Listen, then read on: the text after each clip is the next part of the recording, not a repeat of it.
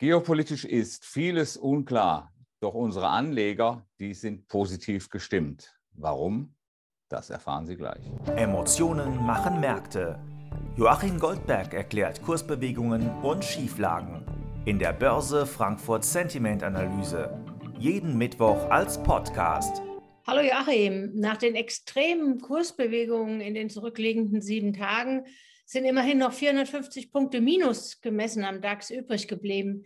Umso mehr hat uns heute das Ergebnis der Umfrage erstaunt. Eine ganze Reihe der professionellen Investoren sind tatsächlich in den Markt gegangen. Wie erklärst du dir das?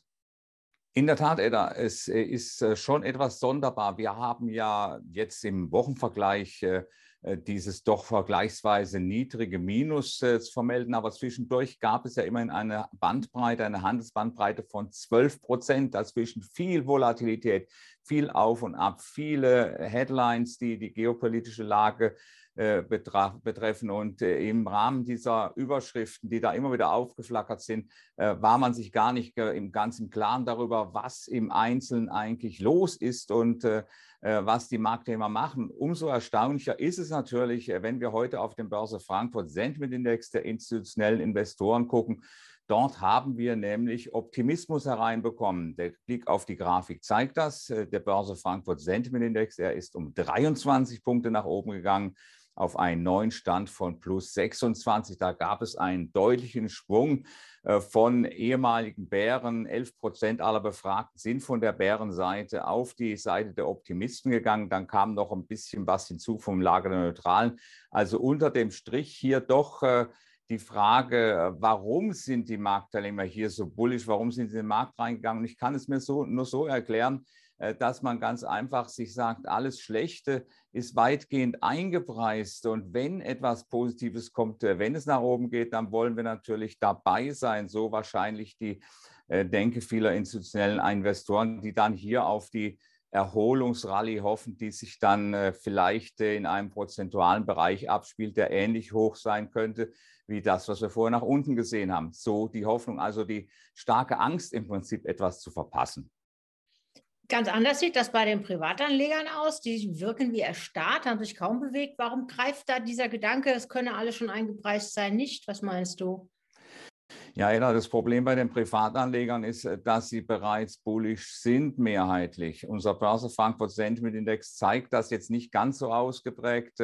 Wir haben hier eine Zunahme von zwei Punkten. Äh, das ist äh, ein Anstieg auf einen neuen Börse Frankfurt Sentiment Index auf plus acht. Äh, der Blick auf die Grafik zeigt das auch, dass das hier sehr verhalten ist. Und der Grund ist ganz einfach der, dass man bei den Privatanlegern, da gibt es eine Mehrheit von Optimisten, die ist sehr robust, diese Mehrheit, die existiert im Prinzip schon seit Ende Januar. Nur seither ist der DAX 2000 Punkte runtergegangen und das ist natürlich eine ganze Menge, die es verkraften gibt. Das heißt also, die Privatanleger sind hier vermutlich auf der langfristigen Seite, also nicht mittelfristig, sondern eher langfristig orientiert, natürlich in der Hoffnung, dass sich das dann langfristig alles widerlegen wird. Also äh, das Motiv ist äh, hier ein bisschen unterschiedlich im Vergleich zu den institutionellen Investoren. Die Privatanleger sind in den alten Engagements gefangen, so wie es aussieht. Aber angesichts der wirklich unsicheren Lage dürfte der Optimismus der Hohe der Profis äh, eine Belastung für den Markt sein, oder?